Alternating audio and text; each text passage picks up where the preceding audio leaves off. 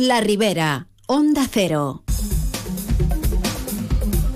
Pues nos ponemos ya en marcha a las 12, casi ya 28 minutos. Abrimos tiempo para la opinión con el profesor y escritor Javier Arias Artacho. Arrancamos semana y hoy nos habla sobre los agricultores. Dicen que cuando el río suena, agua lleva y el ruido del campo viene de Europa. ¿Qué iban a hacer los agricultores españoles? ¿Dejar pasar la oportunidad aquí? Pues no, claro que no. Los agricultores son esos chicos buenos que lo han aguantado todo, resignados a no poder cambiar la indiferencia de la sociedad. Pero la situación ya es insostenible y durante los últimos días han visto la oportunidad de alzar la voz. Y lo han hecho. A nadie le gusta que salgan los tractores a las autovías, pero no hay otro camino para dar visibilidad a la frustración, la impotencia y la muerte lenta del campo. Disfruto contemplando la huerta valenciana. Para mí es como la toscana pero con naranjos, algo singular y maravilloso, que se admira, creo yo, mucho mejor cuando vienes de fuera. Es un paisaje poco valorado, pero como la mayoría de las cosas que se tienen y que no se aprecian hasta que se pierden. La pregunta a plantearse es, ¿qué quedará de todo ese verde en pocos años? Mientras planeamos el futuro de la comunidad valenciana, ¿A alguien se le ocurre realmente qué será del patrimonio del campo? Tenemos un dato demoledor.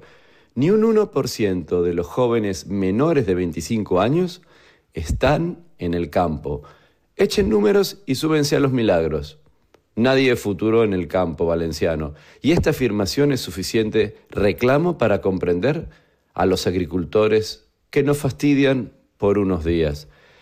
Se exigen medidas de sostenibilidad ecológica, producciones respetuosas con el medio ambiente, al mismo tiempo que los costes se disparan y los acuerdos con países externos a la Unión Europea permiten la entrada de productos a los que no se les exigen los mismos estándares que a los nuestros, amén del exceso de burocracia que tienen que sufrir, sobre todo, las pequeñas explotaciones. Dicen que mal de muchos, consuelo de tontos, pero esto no les vale a nuestros agricultores. La naranja se muere, amigos. Años y décadas de prosperidad están a punto de extinguirse ante nuestros ojos. Nuestros campos no son rentables, a no ser que se trate de grandes latifundios. De seguir así, resistirán los que puedan y quienes no, a abandonar las tierras, como bien sabéis que está pasando. ¿Qué tipo de ecología y sostenibilidad puede sostenerse sin nuestros campos?